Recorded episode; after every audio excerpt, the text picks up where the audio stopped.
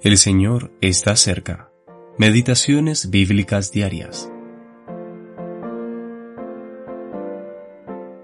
No os conforméis a este siglo, sino transformaos por medio de la renovación de vuestro entendimiento.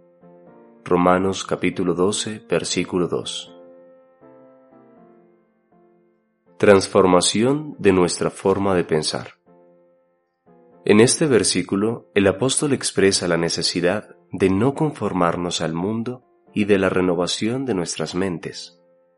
Estos dos imperativos están definitivamente unidos entre sí, pues si hemos de caminar diferente que el mundo y no conformarnos a sus caminos, entonces también pensaremos diferente que él. En el griego, la palabra transformación es metamorfo de donde proviene la palabra castellana metamorfosis. Debe existir una transformación de nuestras mentes por medio de la renovación de nuestros patrones de pensamiento y nuestra cosmovisión. Antes de ser salvos, éramos impulsados por la voluntad de la carne y de los pensamientos, así como por el príncipe de la potestad del aire. Efesios capítulo 2, versículo 3.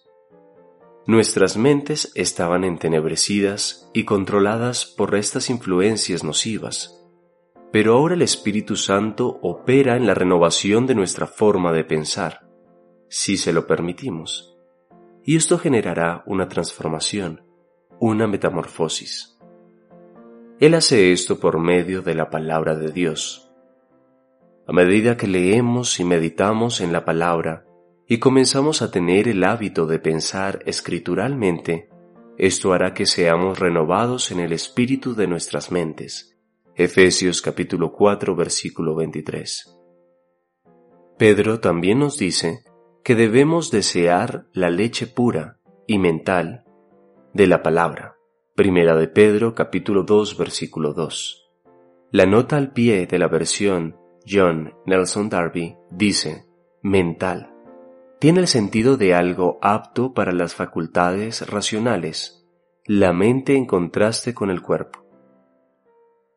Junto con la meditación de la palabra, siempre debemos mantener nuestras mentes ocupadas con todo lo que es verdadero, digno, justo, puro, amable, honorable o de buen nombre. Filipenses capítulo 4 versículo 8.